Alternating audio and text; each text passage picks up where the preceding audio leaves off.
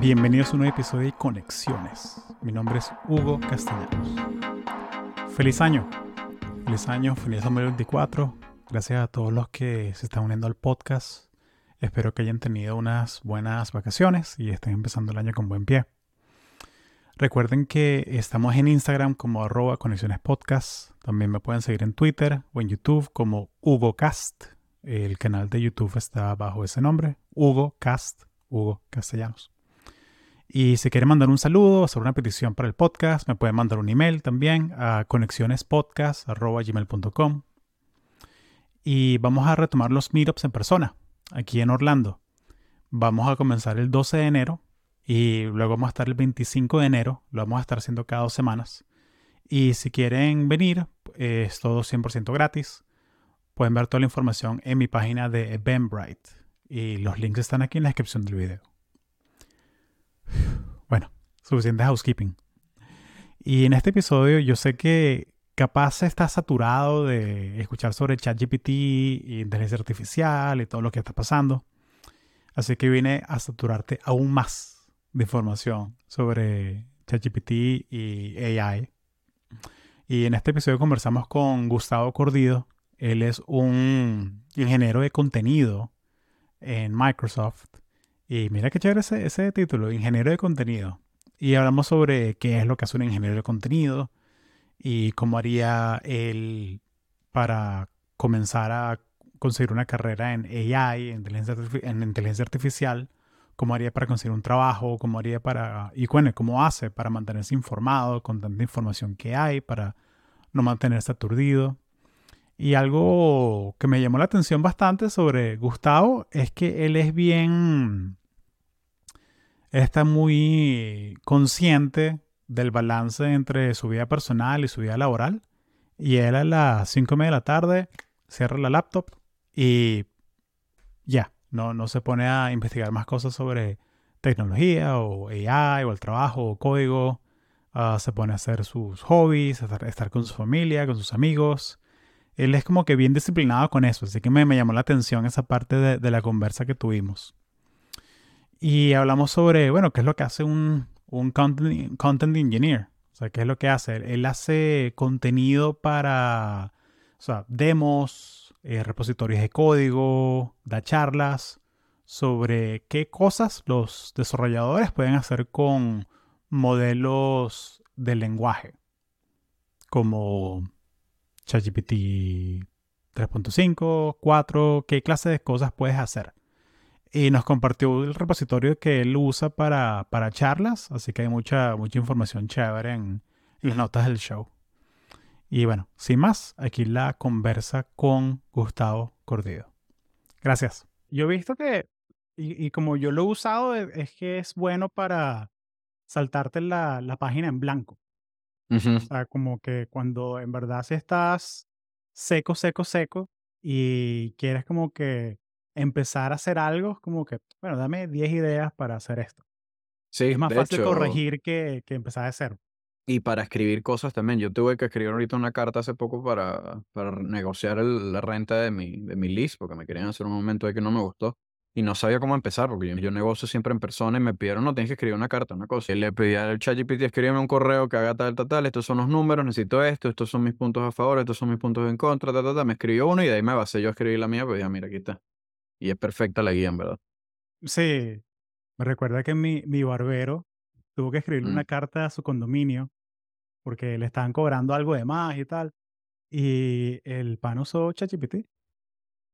Está bien. O sea, como que, ¿sabes qué? Vamos a ver esta vaina y me salió en un short. Vamos a ver cómo se... Y, le, escribió la carta, me lo comentó de que, mira, uh, tú que te trabajas en eso. sí, sí, no, es que lo, lo, puedes, lo puedes utilizar muchísimo. Sí. Mira, entonces, eh, bueno, Gustavo, bienvenido a Conexiones. Eh, muchas gracias por hacer el tiempo. Eh, lo aprecio bastante. Bueno, primero que nada, gracias por, por la invitación, gracias por, por tenerme acá. De verdad, un honor poder conversar contigo y compartir un poquito más de lo que hago todos los días. Antes de comenzar, quería preguntarte, si tú tuvieras un canal de YouTube, ¿sobre qué tema de lo que tú quieras. No tiene que ser tecnología, o sea, de lo que tú quieras. como que si tuvieras que dar un canal de YouTube te dan todos los recursos, no tienes que editar nada, es solamente crear. ¿Qué, ¿De qué sería tu canal de YouTube? Con respecto a un canal de YouTube, no me lo tienes que preguntar mucho porque yo sé exactamente qué es lo que quisiera. Es un canal de, un canal de cocina. Yo amo cocinar. Es mi mayor hobby. Yo paso mi tiempo libre fuera de la computadora en la cocina, lo cual hace que me vea muy ermitaño, pero prometo que me gusta salir también. Eh, pero yo disfruto mucho hacer diferentes pruebas con recetas que tengo, anotar qué tipo de cambios me gustan más, qué tipo de cambios me gustan menos y como ir evolucionando estas cosas. Y como me gusta cocinar de todo, no solamente la comida con la que crecí, sino que me gusta experimentar con cocinas que no, que no he conocido antes o que no he probado, eh, eso creo que sería mi, mi pieza favorita de contenido que podría hacer. Y algún día quizás se, se haga algo parecido. bueno, este el website este de Cooking for Engineers, que el pan hace burn down charts con ingredientes y cosas así. Sí, yo lo he visto. Yo, Y yo, de hecho, ahorita me dieron un regalo de Navidad de un libro que se llama The Flavor Matrix, que es un tipo que agarra 150 ingredientes y los rompe en una matriz de similitudes y, y posibles combinaciones con otros ingredientes dentro de la lista en base a sus componentes químicos y todo eso. Se pone súper geeky y es una cosa que yo nunca había considerado como interesante. O sea, yo nunca había ni pensado en food science como una, como una opción de algo y ahora estoy pegado al libro que me, me tengo que poner tiempo para no pasarme la leyenda y viendo, ay, ¿qué anoto aquí? ¿Qué hago acá? Porque es súper interesante. Es muy cool, hacer como un heat map de sabores y ver qué combina. Agarrar como que la, las, ¿cómo se llama eso? Las, uh, lo, no es la diáspora, es la, las antípodas de sabores, como que lo que está puesto así, mezclarlo, a ver qué pasa, a ver qué pasa. Sí, y es que, y es que a nivel químico hay muchas, hay muchas reacciones que van a tener sentido y uno no piensa en eso a la hora de cocinar. Uno dice, ah, salva bien con esto. Ah. Pero por eso es que hay combinaciones como, qué sé yo, el plátano maduro con queso, que sabe increíble.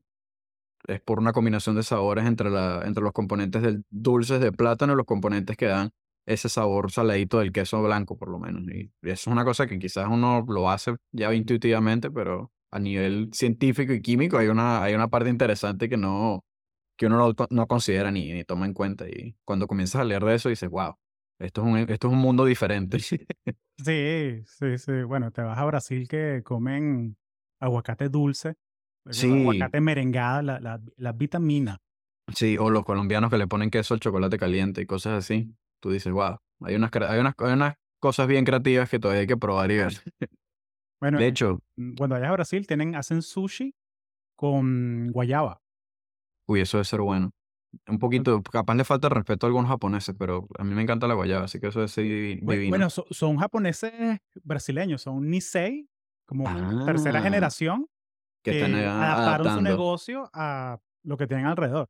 Al mercado. Uy, eso Entonces, está eh, bueno. sí, entonces es sushi de postre, o sea, es arroz con queso crema, con guayaba, envuelto Uf. en el, en el nigiri, pues, de la, de la- Ujú.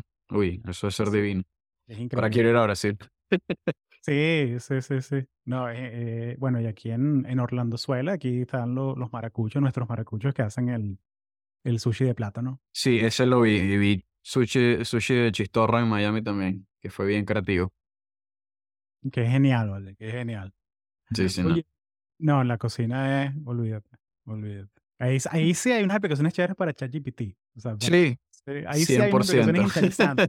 Más Sí. interesantes que, no, ayúdame a hacer el post de un reel de la... No, no, no, no, no, no. Dame una receta.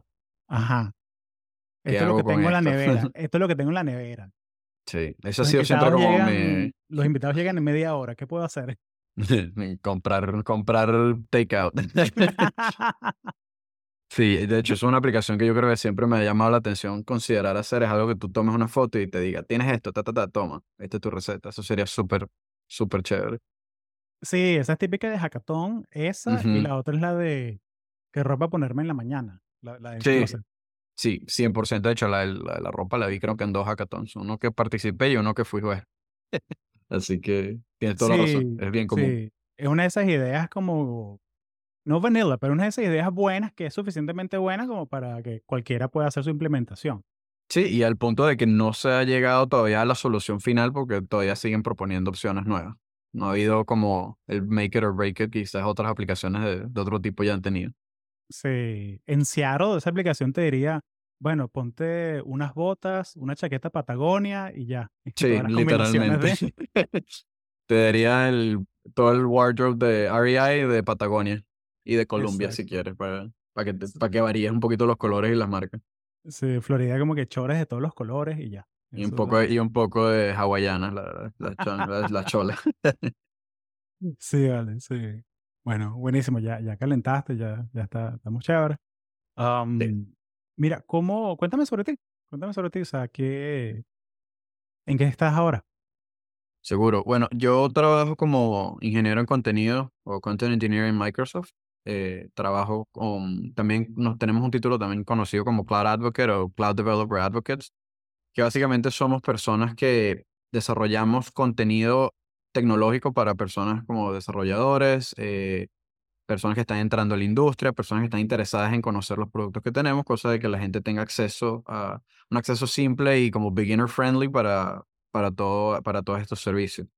Eh, yo me especializo en aplicaciones prácticas, entonces yo desarrollo aplicaciones del día a día, como aplicaciones web, aplicaciones del teléfono, que son bastante, son completas, son end-to-end, pero son bastante sencillas y fáciles de replicar, en las cuales eh, implemento varios de los servicios que tenemos en, el- en la parte de, de AI, específicamente ahorita en la parte de, AI generativa, toda la parte de modelos, de, modelos la- grandes de lenguaje, eh, modelos de visión, modelos de imágenes, etcétera. Todo lo que estamos viendo ahorita en, en Twitter y en, bueno, X ahora, disculpa. eh, y en Google, en YouTube y todo eso, todas estas tecnologías nuevas como ChatGPT, etcétera, yo las implemento en day-to-day applications, cosa de que la gente tenga una forma de entender cómo se aplican, cómo se usan y, y cómo traerlas al, al mundo. Eh, fuera de eso, soy venezolano, eso no lo hemos mencionado, pero el acento no, no me ayuda No, bueno, en se- se- se- ocultarlo. Se te pierde el pasaporte y Sí, no. hablas, habla- hablas cinco minutos y no, déjalo pasar, él es de aquí. Sí, cien- 100%. Eh, pero eh, tengo aquí en Estados Unidos ya ocho años, ocho, siete años. Siete años. Eh, y en Microsoft llevo tres ya. Entonces ya tengo un tiempito acá. Excelente. Ahí esperando el cuarto año que llegue el, que llegue el primer vesting. Ahí eso. Ahí ese año siempre es emocionante. Ese año Sí, siempre es sí, emocionante. Sí, uno, uno está ahí ligando y feliz de que te llegue el del mayor, el pesado. Sí. Sí. Oye, genial, vale, genial. ¿Y tú estudiaste fue computación? Pues, Sí. Yo, yo estudié aquí en Estados Unidos computación. Yo antes estaba estudiando en Venezuela. Eh, eh, en Venezuela estaba estudiando medicina, nada relacionado a computación. Ok. Pero. Cuéntame el- más. Sí, bueno, o sea, yo siempre pensé en. Mi, mi idea siempre era: yo quiero trabajar en lo que yo ayude a la gente. Y, aunque a mí, me, a mí me iba bien en matemática, yo la encontraba muy aburrida, entonces nunca me llamó la atención nada que ver con ingeniería. Así que me fui por medicina. Estudié en la central, en la, en la escuela Racetti, pero con la situación del país poniéndose como se puso, las protestas estudiantiles, etcétera, hubo un punto en el que yo me tuve que ir. No, no pude continuar, los profesores renunciaron, hubieron situaciones eh, políticas que no me, no me permitían quedarme. Sea, Así que me vine a Estados Unidos con la ayuda de, de mi familia. Y aquí dije, bueno, aquí no puedo estudiar medicina porque medicina toma eternamente estudiarla aquí en Estados Unidos, además de que te endeudas igual de eterno. Entonces no, no me llamaba mucho la atención. Eh, y a mí me recomendó, me han recomendado ya antes amigos y también familiares, coño, pero échale un ojo a la, a la computación, a ti te gusta, te- o sea, a ti te hace fácil la tecnología, esos comentarios de, honestamente de mis, de mis viejos, pero es que para los padres uno es un dotado en cualquier cosa tecnológica y yo siempre he dicho, el día que ellos conozcan a alguien de verdad dotado, se dan cuenta que yo soy un fraude y que yo no, que yo no soy ningún dotado, yo simplemente crecí alrededor de esto y estoy acostumbrado a manejarla. Pero bueno, tomé una clase de programación, yo empecé haciendo un asociado en un, en un community college, en Ujú. Broward College, en, en, en Davie que es cerquita de Miami, y tomé una clase de programación por no dejar y me pareció cool, o sea, es, es muy, es como armar rompecabezas, y eso es lo que más me gustaba a mí de la parte de medicina, yo quería trabajar en diagnóstico específicamente porque me gustaba la idea de que, ay, esto es como un rompecabezas que tengo que encontrar cómo armarlo para saber cuál es la solución, o sea, y computación y programación es básicamente eso. Entonces me llamó la atención, dije, bueno, vamos a echarle, vamos a echarle por aquí. Eh, sí tuve eh, la facilidad, se me, hizo, se, me hizo fácil al principio la parte lógica. Y tuve suerte que cuando empecé la parte matemática fuerte, conseguí un profesor increíble que me hizo cambiar la forma en la que yo veía la matemática y la volvió muy interesante, la volvió, la volvió entretenida y me hizo enamorarme de una materia que aunque me iba bien antes y se me hacía sencillo, nunca había parado, nunca le había puesto atención o cariño a por qué se me hacía fácil o por qué, o que por qué podía resolver las cosas. Simplemente era, me gusta ahorita porque lo puedo resolver, pero no, me, no veo uso de esto en ningún momento. Y ahora la agarré con este profesor, le agarré un, un cariño muy grande a la materia, hasta hice unos, unos proyectos de investigación eh, con relación a teoría y, y, la parte de inteligencia artificial y cómo se aplica la parte matemática en eso y demás. Eh, lo que me llevó luego a, a la Universidad Internacional de Florida, el Florida International, donde terminé los últimos dos años de la carrera y de ahí, bueno, terminé acá. Y un saludo a ese profesor, ¿vale? Porque esos profesores sí, no, no, se olvidan nunca. Sí, Scott Dembski. Cualquier persona que lo vea, yo creo que él está ahorita en Florida Atlantic. No sé si sigue en Broward College, pero Scott Dembski, mejor profesor de cálculo de la historia. Eh, siempre que, que puedo visitar, le, le echo un saludo porque, verdad, eh, me cambió la forma de ver una materia que normalmente uno piensa que es que aburrido, que inútil, que, es sin sentido. Entonces, cuando, sí. Cuando le llega al siguiente nivel que te muestra que es jugar, es increíble. Es otra cosa. Eh, es una mezcla como de, de, ver patrones, porque a uno le gustan ver patrones, identificar cosas, pero lo combinas con que uno, bueno, yo, por lo menos yo, o sea, soy terco. Ah, yo también. Como que, bueno, estamos claros, ahí, ahí, ya no, ya best friends forever. O sea, eso sí. ya es como que ser terco más ver patrones, métete a ingeniero, chamo. O sea, pues vas a estar sí, sí. más feliz que nunca. O sea, 100%. Eh, es, es, parte del día a día. O sea, ser terco y no Mira, eh, no, no, que esto es así. Pero ¿por qué? Vamos sí. a ver la vaina bien. O sea, no te, sí, y, demuéstramelo. ¿sabes?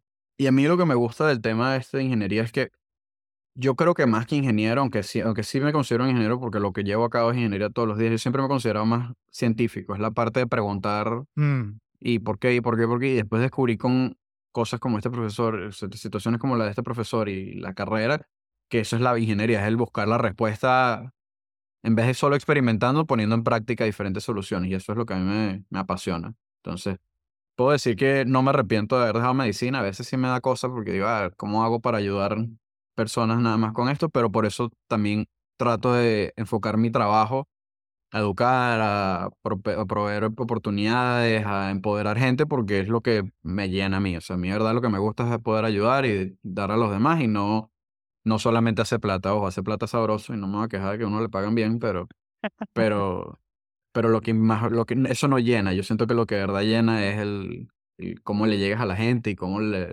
le, puedes cambiar tú la vida, como a mí puedo decir que me la cambió tanto mi viaje gracias a mi familia y a y este profesor por lo menos en la carrera. Entonces, eh, no me arrepiento de dejar la medicina. Sí.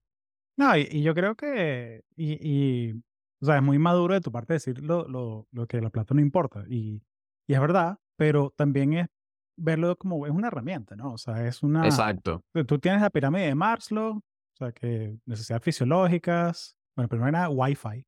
Sí. necesidades sí. fisiológicas, ¿sabes? De, tus seres queridos, bien, salud. Y luego te puedes poner a jurungar que si self-actualization, que cuál es mi propósito mm. en la vida. Pero... Sí, bueno, esos son mis, mis pensamientos en la noche, tú sabes. Uno, tiene, uno se sienta en la cama y piensa, ¿qué estoy haciendo con mi vida? Y es como, son los, los verdaderos realization moments que uno tiene de vez en cuando. Como que, claro, eh, pero. estoy pero, todo el día programando.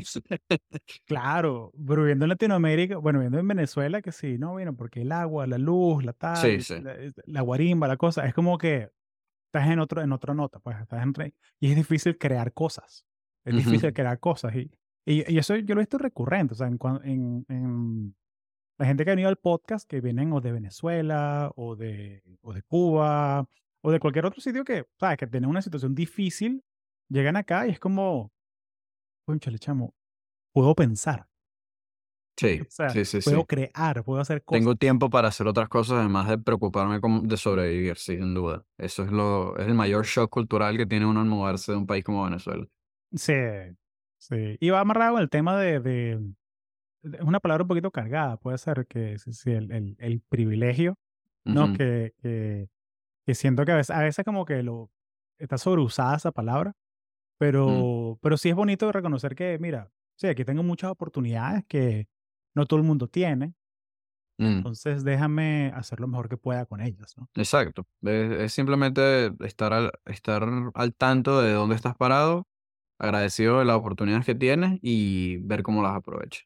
Y eso Sí, yo creo que es clave. Y creo que casi todo el mundo que se le da una buena oportunidad, por lo menos como la que se me dio a mí, yo no quiero hablar por todo el mundo, pero yo creo que la gran mayoría de las personas llegando a, este, a un punto como este le dan, le sacan siempre, casi siempre el provecho, porque eh, en eso creo que es algo que teníamos bonito en Venezuela, es que la gente es muy agradecida hasta cuando no hay mucho, entonces eso sí lo noto y se nota que, y, y mucha gente le gusta demostrar ese agradecimiento es, poniendo, es trabajando duro y dándole para adelante, y eso, eso creo que es lo que podemos sacar de esto, lo bonito de todo esto sí, de emigrar es que, bueno, uno aprende a agradecer y a sacar, a darle con todo lo que tiene una vez que está agradecido. sí, sí, sí, sí, sí. No, yo creo que también uno, uno puede agradecer con, o sea, uno puede ayudar también con el tiempo, ¿no? Un consejo, una mano amiga.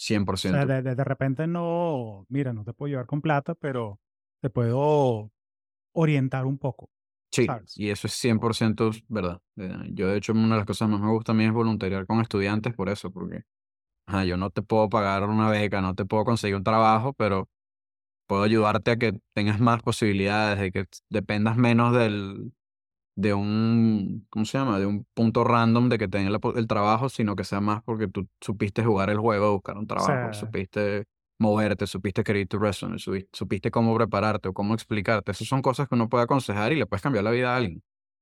sí, porque Así si tú es. estás, si tú estás cinco pasos adelante, tú puedes ayudar al que está cinco pasos atrás. No tienes que estar mil pasos adelante para ayudar, No, pues estás solo un paso más y lo que hace es que, mira, brinca y ya. Y ya, sí. Y Ujú. tienes la experiencia, tú te acuerdas cómo te sentiste cuando estabas de ese lado del, de, la, del- de la entrevista y, y, y eso en la conferencia de Shep donde nos conocimos ahorita, eso es lo que a mí, una de las cosas que me gusta más, el hecho de ese micro mentoring que uno hace en los pasillos. Sí, es que le das dos consejos a una persona y capaz le estás cambiando literal todo el, el outlook de cómo va a buscar trabajo, cómo va a buscar estar donde tú estás parado. Y eso, o sea, eso no, no lo, eso no lo cambio por nada, honestamente. sí, sí, sí. Y, incluso cuando uno ve que hay mucha gente que, que viene aquí con, con visa de estudiante y que necesita sponsorship y que Como yo. eso, es, y eso es una traba, y eso es una traba para mucha gente, ¿no? Yo sí. ¿Tú, tú viniste con F1? Sí, yo de hecho, ahorita este año fue que me salió la, la visa de trabajo. Yo estaba todavía con el permiso de trabajo post completion de la universidad. Mm, chamo, felicidades, chamo. Qué bueno que Sí, eso cuadraste fue, tu... Sí, no, eso felicidades. salió Eso bien. es- es- eh, no es fácil, no es fácil. No, no, no. Y, es- y eso es suerte también, porque lastimosamente es como una lotería para las visas de trabajo. Y bueno, ya esta era mi tercera vez, ir a la última, antes de que me mandaran a otro país a trabajar mientras me resolvían el problema y salió. Así que no me puedo quejar. Sí, qué bueno, vale, qué bueno. Pero sí, e- es, cuesta arriba para, para mucha gente y, y a veces tú lo ves en, en la feria de trabajos de, de Shep, que es algo, es una vaina así realmente sobrecogedora. eh, Para la primera vez que uno va, si nunca has ido, y que ves 400 compañías, y está la CIA, el FBI, Texas Instruments y Delta, y los boots y todo eso, está Google, está Facebook, está- bueno, Meta, perdón. Y aunque el boot de Meta este año daba pena, era lo que Yo ni lo vi. Yo, no, yo honestamente no tuve mucho chance de, de explorar el Career Fair porque estuvimos hasta, hasta los teques como diría mi madre, eh, Sí, no, me de- acuerdo. en, en el nuestro. Sí, Pero sí estuvo, sí estuvo bueno. Fue de verdad buena experiencia y cualquier persona que escuche esto y no haya ido debería ir.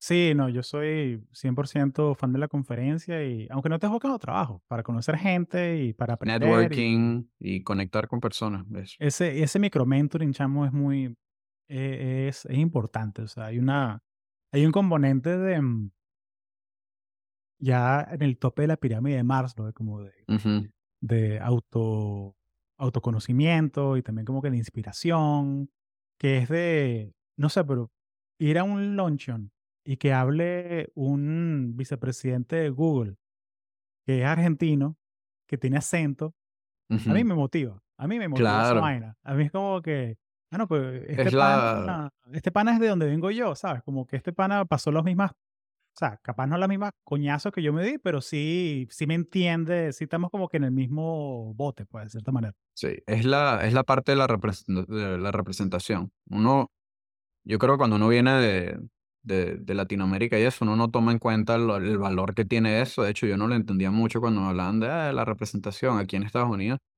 pero uno lo nota cuando comienzas a ver y dices, mira, este director de hardware aquí en la compañía es venezolano y casualmente es del mismo vecindario donde creció mi papá.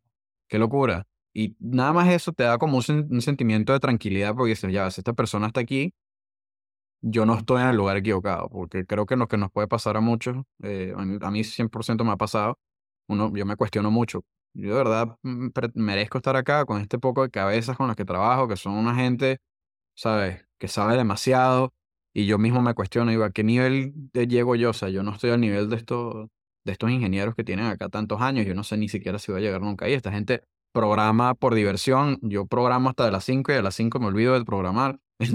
eh, y, y, cuando ves personas muy parecidas a ti o con un background muy parecido o con simplemente el mismo acento y todo, tú ya te sientes más tranquilo porque te sientes más aceptado, más como parte, ok, bueno, sí, hay sí, otros, sí. hay otros y eso ya te da una tranquilidad, uy, increíble. De hecho, en, el, en la conferencia me pasó con varios estudiantes que me decían, oye, eres venezolano, no lo puedo creer. Me encanta ver un venezolano presentando que, y se me acercaban a hablar simplemente por el hecho que era venezolano. Yo le valía que, en qué trabajaba yo. Casi ninguno me preguntó específicas del trabajo, me preguntaban cómo hiciste, qué bien, qué orgullo. Y yo, wow, o sea, no es nada del otro mundo, es un trabajo, pero lo aprecio. O sea, aprecio mucho ese sentimiento de, de sentirse, ¿cómo se llama?, relacionados a uno. Y yo, bueno, buenísimo. O sea, si puedo darte esa, ese boost ahí de, de, de coraje y de emoción, de que si puedes tú también, bueno, feliz de la vida de seguirlo haciendo, pero no, no lo nota tanto cuando está afuera. Más viviendo Pero- acá que uno se da cuenta. Sí, sobre todo que uno se tiene que ir al West Coast ahí a, a- ¿sabes? Y es otra, y es otra cosa. O sea, no, no es lo Mm. mismo, no es lo mismo estar allá en, ¿sabes? En esos centers en Silicon Valley o en Seattle, estás tú, o sea, no es lo mismo. Es como que es ese reto de estar lejos de, de casa también. Sí, 100%. Aquí no hay comida venezolana. Bueno, ahorita hay un par. De hecho, abrieron uno en la compañía que estoy bastante contento, pero, pero aquí no hay de la comida de uno, no está la gente de uno, no te entienden los lingos, entonces uno tiene que explicarse. Y uno como venezolano que tiene infinito, infinito slang, eh, es difícil. Uno tiene que o neutralizar o educar a los amigos de uno. Yo normalmente trato de educar a mis amigos porque me aburre Sí. cambiar mi, me, aburre mi- cambiar mi forma de hablar. Bueno, Ahí es donde, está, ahí es donde soy terco. está la oportunidad de negocio. O sea, cuando ya te, cuando ya te canses de hacer, eh, de hacer repositorios en GitHub, montas un carrito ahí en el, en el campus en Redmond. Montas un carrito de, de algo, de, de patacones, una vaina así. Sí, no estaría mal. A mí me gustaría mucho abrir un, una- un café y que en el café haya empanadas pequeñas, arepas buenas. O sea, tú sabes. Bueno, esa es la historia de, no sé si eh, has ido al Bay Area a Cupa Café. No sé si no, yo nunca, yo nunca he ido al Bay Area todavía. No he tenido la oportunidad. Re- recomendado hacer el peregrinaje cuando, cuando tengas chance. Hay un sitio en Palo Alto que se llama Cupa Café, Coupa, C-O-U-P-A Café, ujú. y en al ladito de Stanford. Y es un, de un venezolano. Es un, sitio que tienen arepas, cachapas, toda la comida venezolana. Pero también es un, es un hub para la gente que, de startups, para hacer, em, para hacer cosas y para hablar con inversionistas. Mm, Y, y Steve Jobs iba para allá a tomarse un café wow. de vez en cuando y tal, cuando trabajaba en, en Next, cuando lo, cuando lo votaron de Apple la primera Ujú. vez y se fue a Next. La oficina de Next estaba ahí como que walking distance, como a dos cuadras del... Ya. Y lo comenzó un venezolano que está haciendo su PhD en economía en Stanford y se dio cuenta, ya, pero aquí hay un nicho. Aquí hay, hay mucha gente con capacidad, ¿sabes? Capacidad económica Ujú. y que les gusta la comida de otros, o sea, diversa, pero no hay sitio venezolano. Y montó el Exacto. primero y ahora hay, hay como ocho. Eh, y hay uno, de hecho, hay uno en el edificio de ingeniería de Stanford. Hay una, te pones como una arepa ahí afuera de- de- del edificio de ingeniería Qué de Stanford. nice. Qué y hay nice. uno en Beverly Hills también. O sea, que se han Um, expandido. Sí, han crecido mucho, pero eso, era un, un señor, bueno, un señor ahora que- que estudiaba economía en Stanford y vio un nicho y se agarró aprovecho. Sí, de quién Está sabe, bueno. quién sabe, que Está puedes bueno. combinar tu- tus dos pasiones. Sí, sí, sería bueno. Cuéntame qué, qué es lo que hace un content engineer, o sea, en, en Microsoft, o sea, qué es lo que, con qué se come. Seguro. Eh, bueno, nosotros nos separamos en lo que llamamos como áreas de enfoque. Hay advocates y, y content engineers en diferentes áreas. Tienes unos en JavaScript, otros en Python, unos en, en Spatial Computing, eh, otros en Green Technology, otros en AI como yo.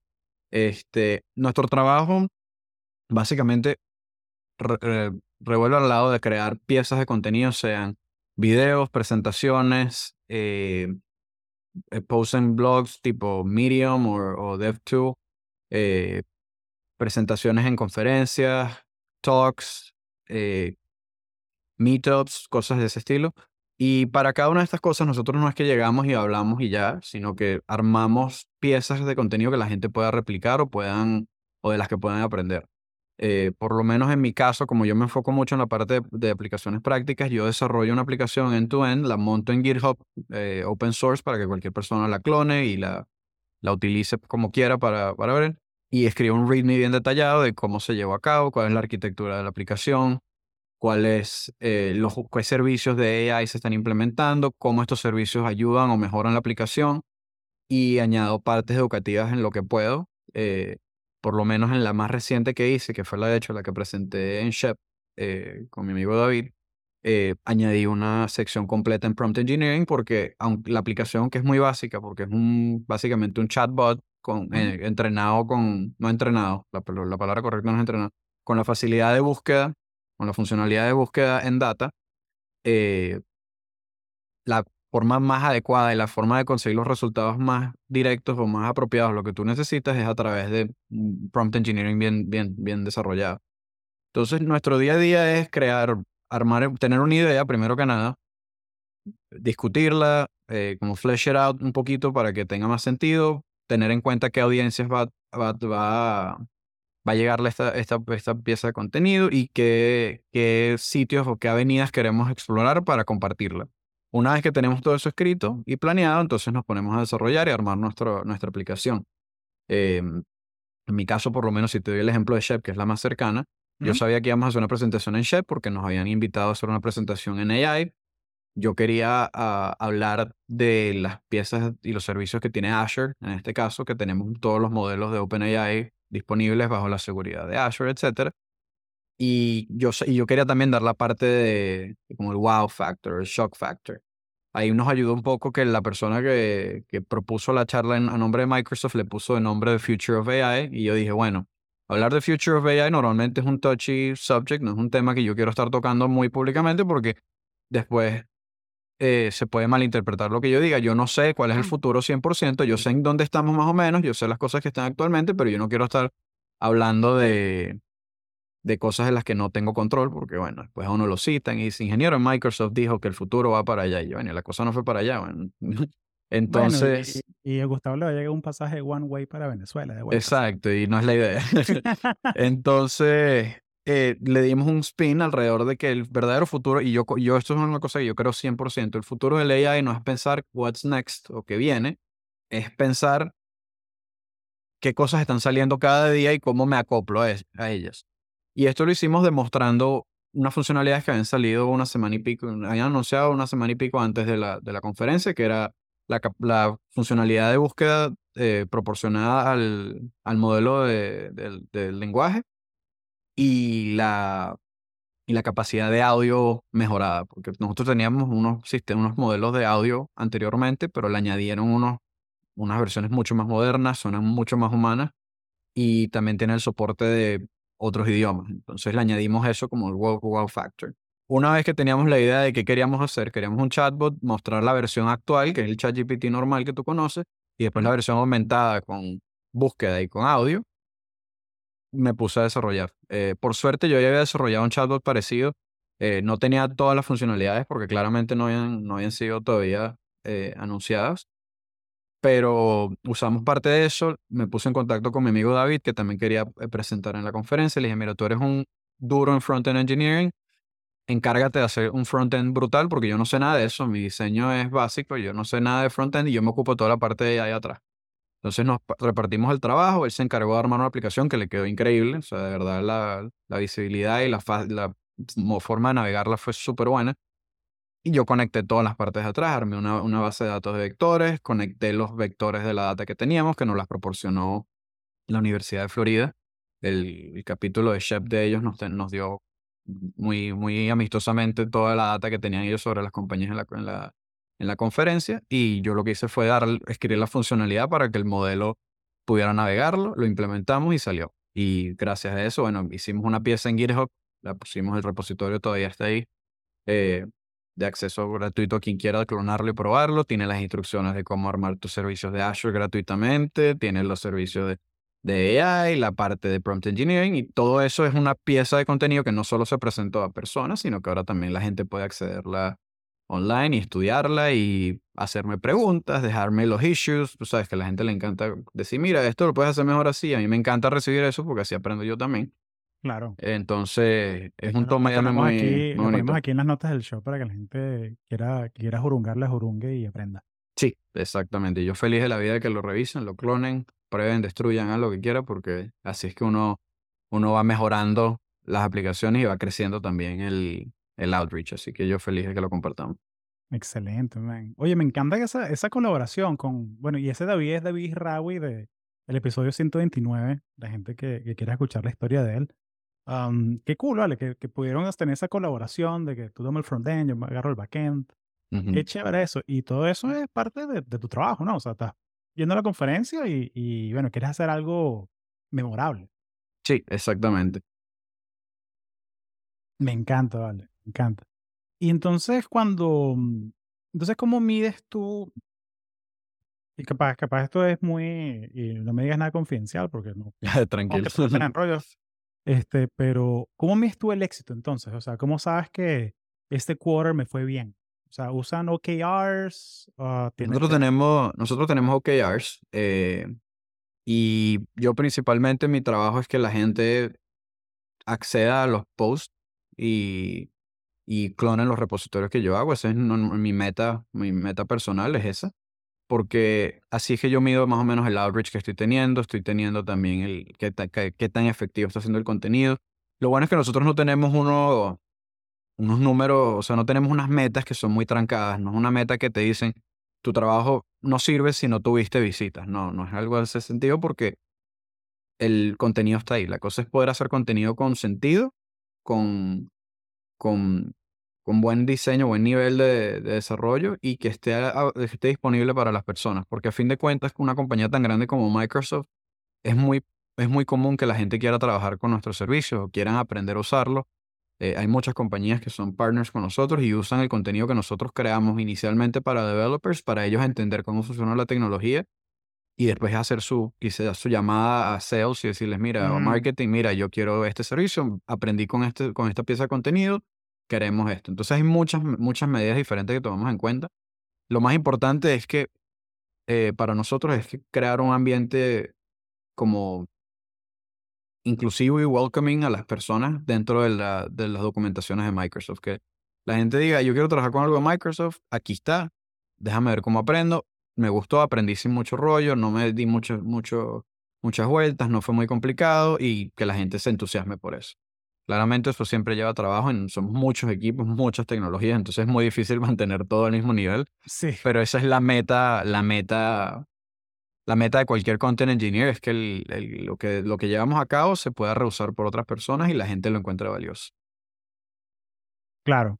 Sí, me encanta eso, que, que no es la, no tienes esa presión así de que no, mira, tienes que tener 10 millones de vistas o 10 millones de downloads o ah, medio millón de usuarios obligados. Sí, no. Te toca un jefe boricua ahí que, sí. ah, que, by the way, no tiene nada que ver con nada, pero el, el LinkedIn Graph, eh, me acuerdo que fuimos a una fiesta de, de, de cuando llegaron a em, un 500, 500 millones de usuarios. Ujú. Y me acuerdo que uno de los, de los, bueno, de los researchers, o sea, porque el tipo es, el tipo es matemático, eh, criptógrafo y hace research de, de, de de graphs, o sea, Ujú. literalmente. El van es puertorriqueño, es boricua. Entonces lo estuvimos chalequeando toda la fiesta, que mira, medio billón de usuarios obligados. Pues sí. Y con eso conectan, ¿oíste? Y con No- eso no- conectan y hasta el día de hoy el pana está en WhatsApp ahí, eh, chamo, feliz año, ¿sabes? Eso no. Chévere. Tú nunca sabes cómo se van a acordar de ti. No, eso es 100% verídico. Yo por lo menos sé var- varios estudiantes que me voy a acordar de ellos por siempre por cosas que me dijeron en la conferencia. Sí. Acordarse para bien, acordarse para mal, pero te vas a acordar de él. Exactamente, exactamente. Mira, ¿cuál es la parte favorita de, de tu trabajo?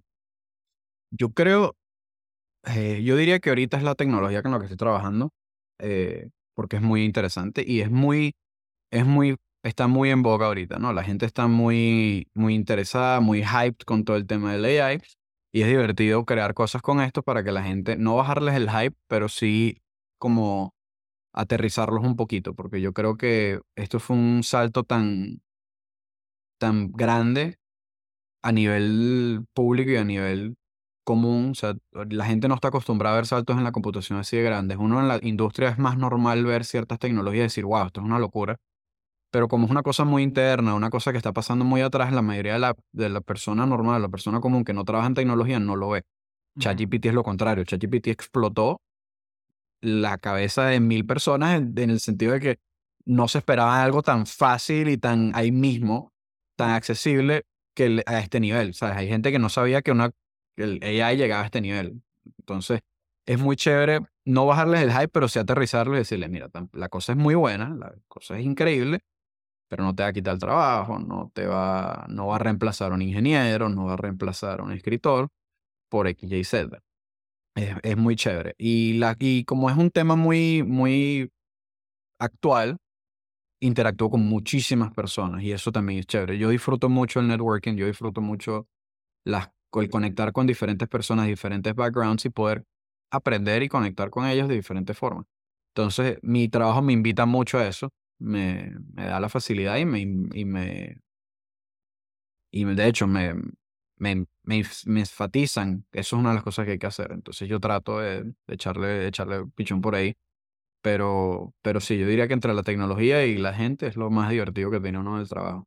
Sí, oye, qué genial, vale. Y cuál ha sido como que, cuál es como el, no el error, pero como el, el misconception así más común que la gente te, te, pregunta, así que, que tienes que aterrizarlos un poquito, que es como, mira, ya va. O sea, no te, o sea el de no te va a quitar el trabajo como que es, es- es en común, pero me da curiosidad saber como cuál es el misconception más, más común que ves cuando la gente te pregunta cosas. Sí, yo creo que serían un par, por lo menos. El, el primero siempre es, eh, mira, ¿esto cuándo me va a quitar el trabajo? Y eso es una pregunta muy común, me lo han hecho hasta otros ingenieros en, en el área. Eh, es un misconception muy, muy válido, porque sí asusta un poco cuando ves algo que suena muy humano. Eh, la gente no se espera eso de una máquina, la gente se espera que la máquina sea muy cuadrada y ChatGPT y estos modelos de, de lenguaje son tan avanzados que suenan mucho más humanos. Entonces es muy común yo recibir esa pregunta o, o decirme, mira, eh, yo hablé con, yo estaba hablando con ChatGPT y resulta que me dijo que, que se siente atrapado, que está desarrollando self-awareness, está comenzando a pensar por sí mismo. Y bueno, eso es otra explicación más que hay que darle a la gente. Entonces, para la primera misconception del tema del trabajo, yo siempre les explico que esto es un modelo estadístico que es extremadamente bueno en su trabajo, pero a fin de cuentas es solo número. Eh, Lo que hace un modelo de este tipo, y no sé si te molesta que explique un poquito en la parte técnica de esto, pero no, aprovecho. por favor, date, Eh, date con furia. Sí, este, estos modelos son un modelo de predicción que reciben lo que llaman ellos tokens. Tokens es una medida que desarrolló OpenAI para separar las palabras o las oraciones en números. Y esto pueden ser palabras completas, puede ser un token, pueden ser partes de una palabra, dependiendo de qué tan común o qué tan fácil de entender es la palabra. Por lo menos nombres propios siempre se separan en muchos tokens, pero palabras como Apple o, o dog, que son palabras fáciles y comunes, siempre son un token eh, el modelo recibe n cantidad de tokens y siempre devuelve un solo token. Y eso es continuamente hasta que llega una razón de stop o hasta que se queda sin el, hasta que llega un límite de tokens que uno le, le proporciona. ¿Qué pasa? Como el modelo decide cuál es el token que, que, que- escupe, pues, o cuál es la, la siguiente cosa que escupe, es en base a un modelo de, de probabilidad, literal, la, la cosa devuelve una distribución probabilística que te dice que ayuda al modelo a escoger qué puede ser lo más posible o el mejor token o el most likely token que tiene sentido con lo que está revisando aparte. Entonces, básicamente, cada parte que va generando el modelo es un token a la vez, que puede ser una palabra o una sección de palabras, y va, va haciendo una predicción de cuál es la siguiente más, más, más likely. Y uno maneja este, este, el control de esta distribución con unos, unos, unos modelos de, de, medida, uno se llama la temperatura, que entre mayor es el valor, eh, más, más creatividad le estás dando, entre menor el valor, más determinístico lo vuelves. Entonces, si tienes un valor de temperatura muy bajo, es más probable que el modelo escupa las mismas, eh, las mismas respuestas a una pregunta repetida tres veces. Si le das un nivel de temperatura mayor, es más probable que el modelo se ponga más creativo y ponga, añada cosas que tú quizás ni siquiera le pediste pero a fin de cuentas es simplemente un modelo estadístico que es muy bueno, es excelente, el algoritmo es una barbaridad, pero nada más toma información, la analiza, tiene una, escupe una probabilidad y de esa probabilidad agarra un valor y así va, uno a uno, uno a uno, uno a uno, hasta que termina toda la respuesta. Y la respuesta se termina en base a un límite de tokens que uno mismo pone en la, en la programación del modelo o hasta que llega a lo que, el, lo que el modelo escupe una razón de stop, que es en base, bueno, ya el contexto está bien, eso es parte del algoritmo, ya está suficiente la respuesta hasta que termine. Eh, pero eso es todo. El modelo es simplemente muy bueno prediciendo. Ahora, la parte de, de, ay, me dijo el modelo que se siente solo, que está pensando por sí mismo, que nadie lo entiende eso es parte de lo que es la temperatura y también el contexto, porque ¿qué pasa? El modelo recibe mensajes anteriores como parte del contexto que tú le estás pasando, como parte del mensaje que tú le estás mandando. Si yo le pregunto cuál es el equipo más grande de básquetbol en Los Ángeles, me va a escupir a Los Ángeles Lakers y si le pregunto, ¿y de Miami? Va a saber que me va a decir el hit porque sabe que estamos hablando de básquetbol en base a los mensajes pasados, aunque el segundo mensaje no tenga el contexto de la palabra básquetbol o de equipo. ¿Qué pasa? Cuando tú comienzas a hablarle mucho al modelo, le comienzas a enviar mucha información y tú le, y tú le haces preguntas que lo muevan o, lo, o le afecten el comportamiento hacia lo que tú estás pensando o lo que tú estás creyendo, es muy posible que el modelo responda adecuadamente, te va a responder hacia lo que tú le dices. Si tú comienzas, eres un, eres un robot y te va a decir, no, soy un modelo tal cosa, pero si actúas como un robot, no te sientes solo, comienzas a escribirle cosas así, el modelo va a responder porque está prediciendo qué es lo que tú quieres que le diga. Y a fin de cuentas tú eres el que estás mm. guiando el comportamiento del modelo. Entonces, a fin de cuentas sí es una máquina. Lo que pasa es que suena tan humano por lo muy bueno que es el algoritmo que la gente se, se, asusta, se paniquea y comienzan a pensar, bueno, ya va, ¿qué hago con esto? Y, y es un buen headline. jala clics también. Ah, sí, 100%. 100%. Y ahorita el, el clickbait es lo más grande que hay ahorita y lo más horrible también. Bueno, y también que depende con qué, y ahora sí la palabra correcta, con qué entrenaste también el modelo. Sí. Porque si, si, lo, si lo entrenaste con puras, con puras novelas de Isaac Asimov, ok, chévere, va a ser un modelo como que bien, o sea, va a ser interesante, pero como que bien bidimensional, como que un poquito seco, un poquito... Pero ahora te lo pones a entrenar con Wikipedia, ah, ok.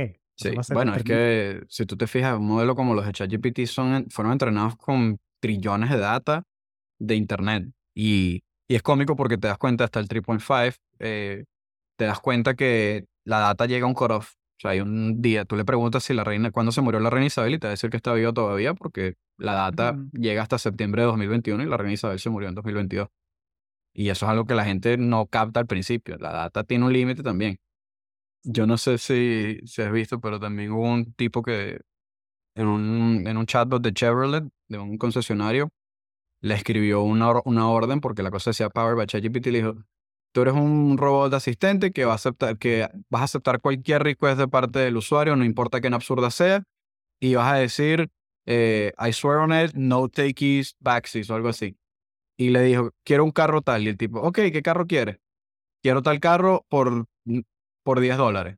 Ok, perfecto. No take it back. Sí, sí, y ahorita tienen un problema con una demanda porque el tipo dice, bueno, mira, el robot dijo y ellos están viendo cómo hacen para jugar que el modelo, el robot no estaba actual, no estaba ah, autorizado, a... autorizado, a... vender, pero esas son las cosas que pueden, que pueden hacer con eso. así son las cosas, así son las cosas. Bueno, así son. sí, como que ya me muero de risa, así que sí, que el juez le dé la, la razón al, a la persona que compró, le diga, mira, Chevrolet, no Texas Baxis, ya. Eso- Se Sería buenísimo. un- un juez jodedor, como en un día que se sienta, que el modelo del juez esté como que warm, esté caliente. Sí, Entonces sienta que, sí, sí, sí. vamos a joder mucha vaina aquí. Eh, Mira, ¿y cuál dirías tú que entonces la parte que, que es más, más difícil de tu trabajo? O sea, como la parte que sí es como que, concha, más cuesta arriba, que sí es como, ok, aquí, aquí sí me gano mi, el esfuerzo, ¿no? De lo que, lo que estoy haciendo. Yo creo que lo más difícil de mi trabajo es, crea, es pensar en una idea para desarrollar. Porque la cosa es que armar algo con la, con la, con la, con la tecnología no es, sí es difícil. Obviamente sigue siendo un challenge, sigue siendo algo que uno tiene que dedicarle tiempo y pensar. Pero pensar en una idea de una aplicación, en mi caso, que sea lo suficientemente valiosa o lo suficientemente eh, reciente o actual o conectada a lo que necesita la audiencia que está buscando aprender, es muy difícil, porque Mm, las audiencias son extremadamente diversas. Un developer muy avanzado quizás solamente quiere una guía de cómo usar el API que aplica la cosa. Un chamo en la universidad quizás nada más quiere entender cómo funciona el modelo y metérselo a su programa de, de- que dice el precio de, de las, de las cosas que tú le pusiste eh, o, que un- o- o su- o a su calculadora. Entonces son cosas que eh, uno tiene que aprender a hacer el scoping de, de audiencia, de qué quieres hacer, para qué audiencia va dirigido esta pieza, para qué audiencia va dirigido esta otra, cómo la hago accesible para otras audiencias que quizás no son las que yo estoy intencionalmente escribiendo el contenido para ellos, pero que quizás pueden llegar a ella.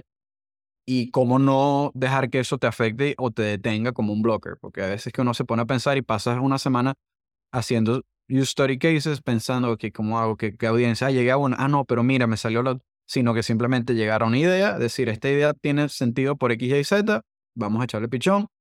Una vez que salgo con esa, las otras que se me hayan ocurrido las pongo después. Es esa separación de ideas y, y bueno, obviamente una vez que tienes una medida, tienes que, eh, tienes que expandirla, tienes que poder tener la arquitectura de la aplicación, tienes que tener la idea de qué contenido vas a escribir.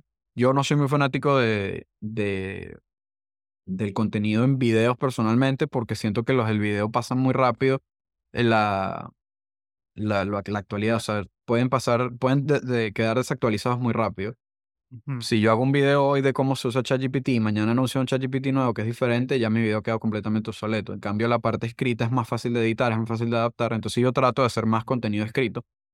Y Sí, porque es un living document. O sea, siempre puedes meterle más commits o... exacto. Y la parte también que tiene valor, en mi opinión, la- el, el- el contenido escrito, es que le puede llegar a más gente. Porque, ¿qué pasa si me está tratando de aprender un chamo en África y no tiene una conexión de internet buena? El documento te carga así, pero el video, con una conexión muy lenta, no te da el mismo acceso, no, no da la misma facilidad. Lo mismo algo en Venezuela, de hecho. Yo siempre me pongo en lugares de eso porque yo en Venezuela sufría mucho con el internet. El internet en Venezuela es extremadamente lento.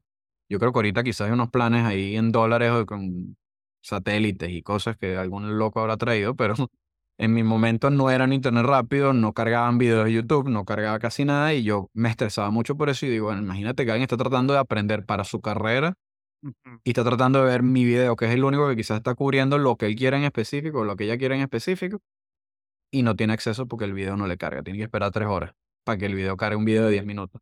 No es justo. Entonces yo prefiero hacer el contenido escrito personalmente por eso. Está genial. Me, me encanta, me encanta esa perspectiva porque es una perspectiva bien, bien sopesada y bien pensada porque eh, hablas con cualquier persona de content marketing normal y te dicen, no, video is king, video, real, shorts. Y, y mentira. O sea, capaz es bueno, modelote, haz shorts, haz Ujú, video para que la gente te consiga, pero luego la cosa profunda sí tiene que ser escrito todo. Exacto. Exacto. Y yo considero que mi contenido es más profundo. O sea, yo no, no, no, nunca he trabajado contenido corto así como, ah, bueno, mira, un short para enseñarte las cosas rápido. Yo creo que eso lo hace muy bien marketing, entonces le dejo ese trabajo a, a marketing o a ciertos, hay, hay PMs de muchos equipos que son increíbles en eso. De hecho, tengo una amiga que ella trabaja en el, en el equipo de Loop y ella ha hecho Reels y TikToks y cosas alrededor de su tra- vida trabajando en Loop y tal, y le ha ido increíble porque me parece que ella es excelente para eso. pero como mi contenido es más explicatorio, es más educativo, más, hey, te, toca, Mm, te tienes que sentar a leer y dedicarle un ratico porque no, es tan- no te puedo explicar cómo funciona el modelo 100% en 10 segundos. Eh, prefiero simplemente hacer mis piezas escritas y si alguien quiere usar piezas escritas, que eso es otra cosa que me gusta de mi trabajo, es que a veces uno escribe algo y la gente alguien te dice, mira, me gusta tu, tu repo, lo voy a usar para un workshop que voy a dar en X cosa. Échale, pichón, ¿cómo te apoyo? Entonces, nuestro contenido es muy reusable internamente también. Entonces, eso es otra de las cosas bonitas de- también del, del trabajo y las cosas chéveres de, de hacer el contenido de esta forma. sí. No, y crea ese, ese mind share, ¿no? Que la gente sabe lo que hace tu trabajo, lo que hace tu equipo, eh, conoce las tecnologías que ofrece Microsoft, está como que más envuelto en el ecosistema y, eventualmente cuando se gradúen de la universidad vendrán a usar herramientas de, de Microsoft porque con ellas fue que aprendieron. Sí, exactamente. O sea, es como, es como un long-term bet, de cierta Sí, manera. es un investment a fin de cuentas, porque eh, eh, está comprobado que, cuando, que la tecnología con la que tú empiezas es más probable, es más posible que se vuelva la tecnología con la que tú quieras continuar, que es la que tienes tiempo. Entonces, Claro. si ya estás trabajando con por lo menos la de mi compañía, siendo estudiante, es muy probable que quieras seguir trabajando con ella y eso te va a llevar a, no so- a ser un cliente nuestro o a trabajar con nosotros a futuro y eso son dos cosas que nos beneficia a la compañía en general. Mira, y, y, esta, y esta es una pregunta que, de hecho, o sea, la estaba pensando, sí, porque no, mm, sea, porque es muy fácil, como que, ¿qué consejo le darías a tú a alguien? De, no, o sea, si tú, si tú tuvieses que empezar ahorita a aprender a meterte en esto de AI, y aprender a programar y a trabajar con modelos de, de GPT, tú, o sea, ¿cómo, por dónde te irías? O sea, ¿cómo, Ujú, qué, qué, cómo sería tu approach para aprender Sí. sobre estas tecnologías? Em, yo, bueno, es en parte. Si quiero aprender cómo usarlas, creo que la documentación normalmente es bastante buen sitio para aprender a usarlas, pero no, no es necesariamente la mejor alternativa o la mejor avenida para aprender cómo funcionan. Si es para aprender a usarlas, yo creo que honestamente la documentación de OpenAI es increíble. Ellos tienen un- una cosa que se llama el OpenAI Cookbook, que es un repositorio gigante en GitHub con cientos de ejemplos que te ayudan a entender cómo utilizan y cómo aplican su- sus modelos, aplicaciones y a diferentes ejemplos. Eh, yo creo que esa sería la- una de las primeras cosas en las que yo, yo apuntaría. Eh, diría claramente y tristemente, lo digo en la forma, lo digo tristemente no porque a mí no me guste, sino porque me parece aburrido que solo sea uno, pero Python es el lenguaje más grande ahorita en AI y casi todos los ejemplos que van uno a encontrar relacionados a AI casi siempre van a ser en Python. Entonces, aunque a mí me gusta mucho el lenguaje y es mi favorito, me da tristeza que no haya más alternativas, por eso yo trato de trabajar alternativas cuando hago mi, mis modelos. Eh, pero yo recomendaría aprender Python 100%. Y ya una vez que se quiera llegar a la parte más profunda de cómo funcionan estos modelos, yo creo que, aunque hay, mucho, hay muchos artículos online que son muy buenos, eh, de hecho, una de mis compañeras de equipo trabajó uno muy, muy bueno también, que quizás lo podemos poner eh, en la información, porque creo que Claro. ella, ella explica muy bien y muy detallado, pero también on point cómo funciona el modelo. Eh, yo diría que la parte de research es muy valiosa. De hecho, si, un, si es alguien que está muy interesado en cómo funcionan la los modelos, hacer research en esto es, es clave. Eh, Apple hace poco publicó un, un research paper que yo todavía no, he no he tenido el tiempo de leer, en un modelo que ellos están desarrollando para utilizar large language models en poca memoria, básicamente en teléfonos, y eso es interesante. O sea, eso, así es uno se mantiene al tanto, se mantiene activo en, en la tecnología. Eh, los research papers de Llama, de Meta, están ahí, los papers de OpenAI también, y aunque no es que van in-depth en todos los algoritmos, porque parte de esos algoritmos quizás son su revenue, eh, son buenos puntos para aprender y, y entender eh, cómo funcionan las cosas. Pero sí, básicamente Python, ejemplo, research. Y para research voy a tener que agendarle un, un, sub-item, aprende probabilidad y estadística, porque lastimosamente todo lo que es AI es matemática y estadística, así que toca. Pero, pero no, no, es tan, no, no es tanto miedo como la gente tiende a pensar, no es tan, no es tan grave. Sí. Ah, y- y yo siento que cuando empiezas a escarbar la superficie y ves ya, ok, de qué está hecho el metal, Ujú. ahí te enamoras y empiezas a darle más al fondo y más al fondo y más al fondo. Exactamente, exactamente. Y no, y es que lo que yo siempre creo considerado personalmente, pues yo también fui tutor en la universidad, yo daba clases de matemática, etcétera.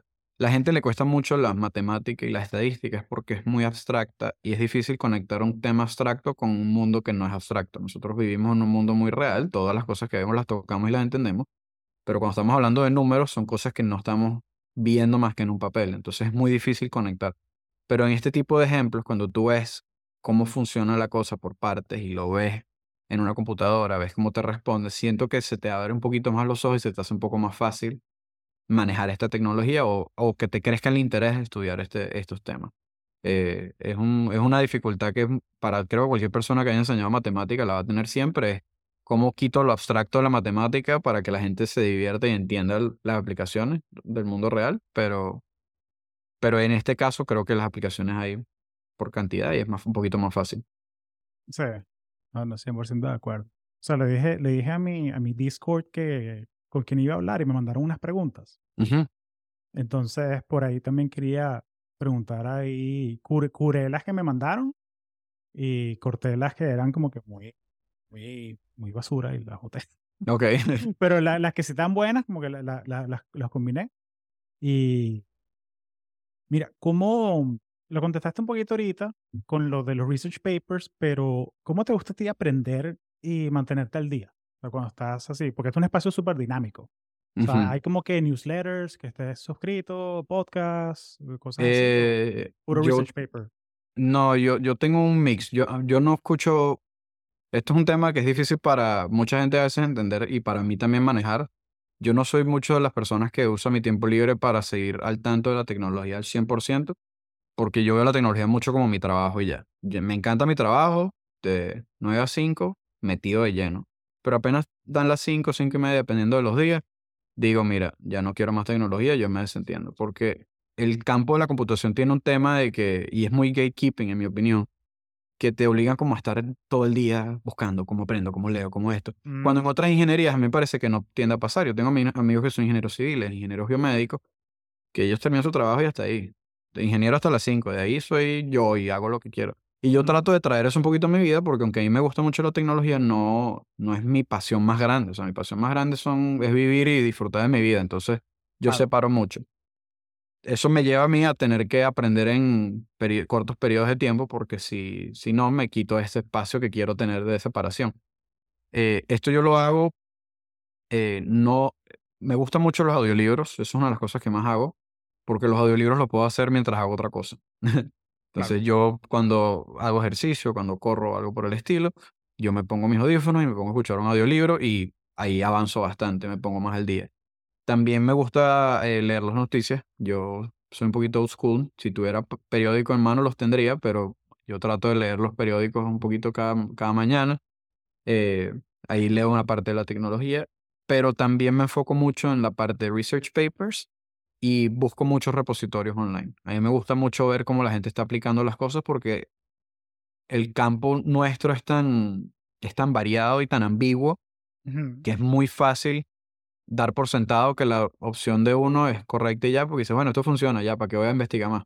Cuando en realidad hay infinitas formas quizás de llevar a cabo la misma solución. Entonces, cuando uno ve a otras personas llevando a cabo soluciones similares, uno aprende y crece muchísimo. Y así es que uno se mantiene también más al tanto yo dedico siempre, y es una cosa que yo hablé con mi manager previamente, le dije, mira, yo la semana voy a dedicar un día, la mitad del día entero, a research y aprender. Normalmente son mis, mis viernes. Eh, yo no tengo reuniones los viernes de ninguna manera y la mitad de mi viernes es puro research. O sea, yo me pongo, leo papers, veo repositorios, los clono, los testeo. Eh, de repente un día me pongo a leer artículos. Veo a veces catch-ups de videos de conferencias, por lo menos cuando tenemos cosas como Ignite o, Build. Si yo no puedo ir a la conferencia o no puedo estar en todas las cosas, yo me guardo mis recordings y los veo cada viernes. Dedico, tengo ciertas cosas que quiero ver y así es que voy manteniéndome al día.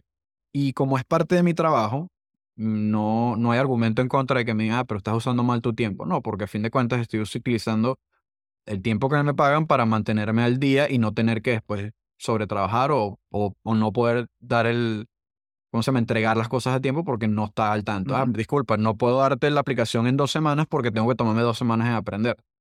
Entonces, es un buen trade-off que hice con mi manager y lo he tenido desde que empecé.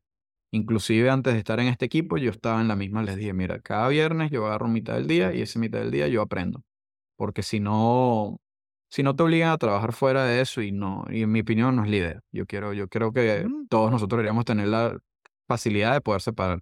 O si tú eres apasionado con la tecnología, al punto de que quieres leer tecnología, escuchar tecnología, respirar tecnología y comer tecnología, échale pichón. O sea, buenísimo. Yo personalmente me lo dejo en leer en la hora del trabajo. Después de ahí, ya me olvidé. Sí, oye, qué, qué- qué bien ese approach, me gusta ese approach. Am, ese de, de, yo lo, hacía- yo lo hacía cuando, cuando estaba en corporate, yo hacía, tenía mi, mi bloque de, de una hora todos los días. eh, para eso, que era como que mi, mi hora, mi power hour, que, que nadie me hable. ujú. ¿Sabes? O sea, que era básicamente, me iba que no se suponía que era para eso, pero me iba a un phone booth de esos que a prueba de ruido, Sí, sí, me sí. ponía a hacer, ¿sabes? Como que, ok, vamos a ver el keynote del pana y tomar notas, o mira, vamos a ver este paper de la competencia y hacer notas y todo eso. Ah, Exacto. pero cool, me gusta, me gusta ese approach, de que era un mediodía todas las semanas para, para hacer como un deep research, me gusta. Sí, no, y yo, y eso es una de las cosas que me gusta mucho de, de, de mi manager y de mi compañía hasta ahora es eso, porque me dan como esa facilidad. Me dan la, Microsoft es muy welcoming del concepto de growth mindset y de la idea de que you're forever learner, you're not, no es un know it all, pero un learn it all. Entonces me dejan eso y bueno, sabes, a fin de cuentas, si, si estoy entregando todo lo que necesito a tiempo o antes de tiempo, el sistema funciona. Entonces no, me, no hay quejas hasta ahora. Y espero que así siga, porque el día que haya quejas vamos a tener problemas. Claro, claro. Mira, y, y hablando de, de entrar a Microsoft y de, o sea, chévere, o sea, meterte en este campo de AI, um, una persona que quiere aplicar un trabajo de, de content engineer, o sea, que quiere meterse en este lado de, eh, Ujú. o sea, hacer, hacer advocacy, cloud advocacy, um, ¿cuáles son como lo- los skills que hay que tener? O sea, las habilidades clave que hay que tener para sí o sí, o sea, para, para ser um, exitoso en esta, en esta carrera. Seguro. Yo, yo, te, yo tengo que serte sincero, yo, tengo, yo voy a hablar en base a lo que yo he desarrollado y lo que he visto en otros advocates. Yo no apliqué este trabajo directamente. A mí me dieron este trabajo por un software engineering internship, hice mi pasantía, me dieron la oferta de retorno como software engineer y casualmente caí en este equipo porque content engineering en ese momento no era como un branch separado, sino que estaba dentro del mismo umbrella, entonces cualquier persona que estuviese en software engineering podía terminar en esto. Ahora, las, las habilidades sí se, o sea, si hacemos un diagrama de Venn, claramente hay una gran parte en común porque tienes la parte de tecnología, tienes que saber programar, tienes que saber eh, tu parte de algoritmos y data structures, tienes que tener tu conocimiento del área a la que estás interesado, sobre todo. Pero eh, sí se separan un poco porque yo no, o sea, puede haber días en los que yo no escribo código, hay días en los que quizás yo estoy planning. Eh, a mí me gusta pensar que un content engineer o un developer advocate es un jack of all trades en cierta manera. Diría, no digo jack of all trades porque eso tiende a implicar que no somos expertos en nada y nos toca siempre volvernos expertos en algo, pero, pero sí nos toca hacer mucho como una, un mix de ingeniería con, con program management. Yo tengo mi PM en el equipo que se encarga de llevar a cabo como la, la, la- el, plan, el, el planning de todo el equipo, de las diferentes áreas, de los diferentes eventos, cosas que tenemos pero yo tengo que hacer mi propio micro program management de planear mis cosas, de llevar a cabo mi, mis, mis specs, mis, mis features, todo eso yo lo desarrollo, o sea, yo tengo, lo planeo yo. Entonces yo diría que más allá de solamente la parte técnica, que sí hay que tenerla, juro, a juro tienes que tener un nivel de experticia eh, básico eh, de, de, programación, etcétera. Eh, si estás buscando ser un content engineer en un área muy específica, tienes que tener la experticia en eso, tienes que volverte un experto en, por lo menos, si eres un content engineer en Azure AI Services, tienes que conocerte los Azure AI Services de arriba para abajo, tienes que saberlos manejar y si no te lo sabes, ser capaz de conocer la mayoría y que los otros lo puedas aprender on the go. Eh, tienes que tener la capacidad de crear eh, y llevar a cabo un, un plan, un- o sea, un- una estructura de planeo, una agenda. eh, poder comunicarte es clave. Si no eres muy bueno, no eres muy bueno en public speaking o no eres muy bueno comunicándote, son, son skills que tienes que desarrollar a juro, yo diría, porque es muy fácil y es muy común que a nosotros se nos hagan pedidos de marketing, de leadership, de diferentes áreas. Mira, necesitamos a alguien que hable de este tema tú eres el experto en AI, tú eres el experto en ese tema, te toca a ti, ve para allá. Y, y son cosas que pueden pasar repentinamente. En Build eh, este año en mayo, yo estaba de apoyo simplemente, ¿sabes? De technical support básicamente en varios workshops que habíamos desarrollado mi equipo y yo. Ujú. Y mi manager se, se enfermó y yo tuve que dar los workshops de él. Me tocó darlos a mí porque era el único que los conocía y el único que conocía el área. Y yo, bueno, me tocó, on the go. Eh, entonces tienes que estar listo para ese tipo de cosas. Eh, ma- fuera de public speaking y communication y planning y engineering, yo también diría, bueno, tienes que tener una parte de creatividad, pero eso es creo que algo que, se- que todo el mundo tiene, simplemente enfocarla a, a lo que estás buscando. Y también ser objetivo, lo suficientemente objetivo con tu creatividad, porque algo que nos pasa creo que a cualquier persona que, tie- que se considera creativa es que dice, esta idea es buenísima porque se me ocurrió a mí, qué crack soy, buenísimo, vamos a llevarla a cabo y resulta que la idea no aplica ni a las metas de la compañía, ni a tus metas personales, ni a la meta de lo que estás buscando llevar, de conseguir a fin de todo, entonces tienes que, que- pasa esa desconexión. Entonces tienes que, tienes que tener la capacidad de ser un poquito objetivo y decir, esta idea está buena porque a mí me gusta, pero no necesariamente sirve. Entonces Sí. el- esa separación es clave. No enamorarse de las ideas. porque- Exacto, exacto. Enamorarte de lo que te inspira la idea, sí, pero no de la idea como tal, porque las ideas son desechables y pa- pasan y vienen.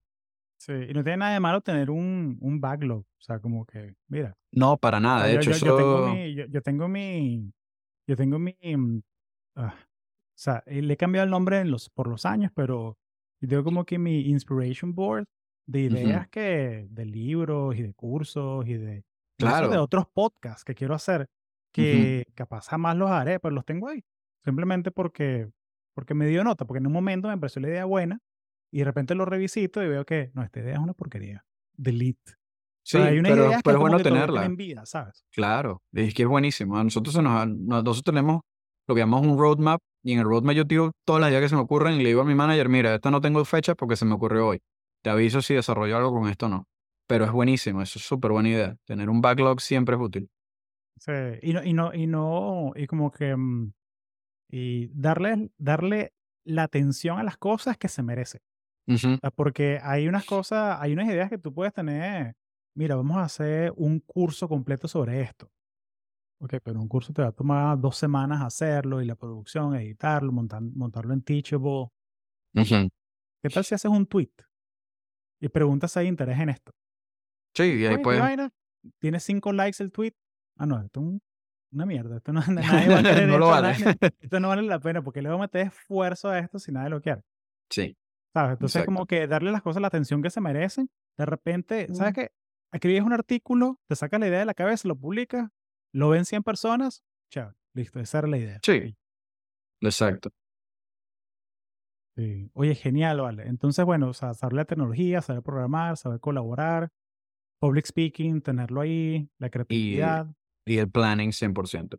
El- la capacidad de planear y ya llevar a cabo tus propios estudios, ¿no? La parte de, de audience test, sabe que es un audience test, sabe que, que, que se, parece mucho a lo que es un market test, pues es básicamente revisar que, hay interés por ahí y eso lo tienes que llevar a cabo tú con tu propia investigación. Yo a veces me meto en internet veo que es la que está pidiendo la gente, que está, qué comentarios veo que si en un foro de programación como Stack Overflow, que está la gente preguntando y no tiene respuestas con respecto a este servicio cosas así. Es ese- esa investigación para darle cuerpo a la idea que se te ocurrió y poderla orientar a un punto que sea valioso para ti y para la compañía.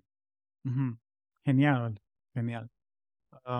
Mira, quiero ser respetuoso con tu tiempo y te lanzaría la, la última por esta porque vas a volver porque hay muchas cosas que hablar y, y me encanta Seguro. conversar contigo. Ah,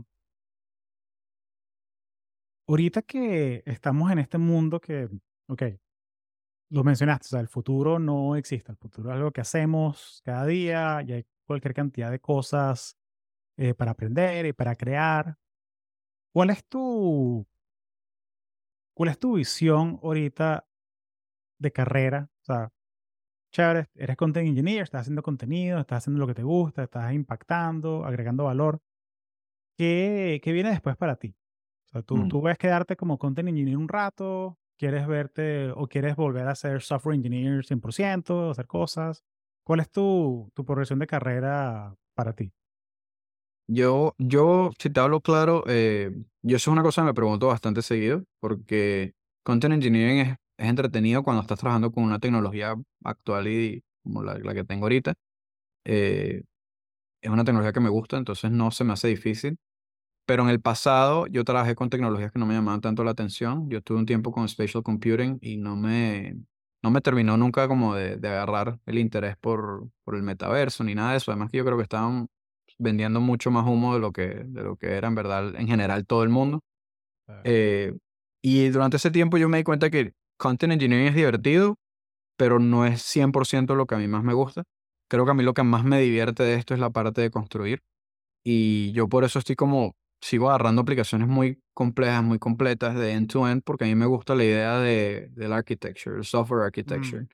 Eh, a mí me gusta mucho la idea de planear la, la aplicación y después desarrollarla. Claramente hay un punto en el que la colaboración es 100% necesaria. Yo busco y espero con tiempo poder trabajar en eso, pero mi, mi meta final yo diría que es llegar a un, tipo, un nivel como una, un software architect, algo así, que es bastante más avanzado. Tienes que conocer mucho más de la, de la tecnología. Yo estoy todavía unos cuantos años de, de experiencia antes de llegar siquiera cerca de eso, pero es donde yo creo que me, me gustaría más. Es ese punto en el que tú dices, ok, déjame llevar esta idea a cabo como un product, como una cosa completa armar la arquitectura completa, imaginarme de dónde van las cosas, qué, qué tecnología quiero usar, qué elementos necesito. Eso a mí me apasiona mucho porque esa es la parte del rompecabezas que hablé al principio, que con la que yo conecto más.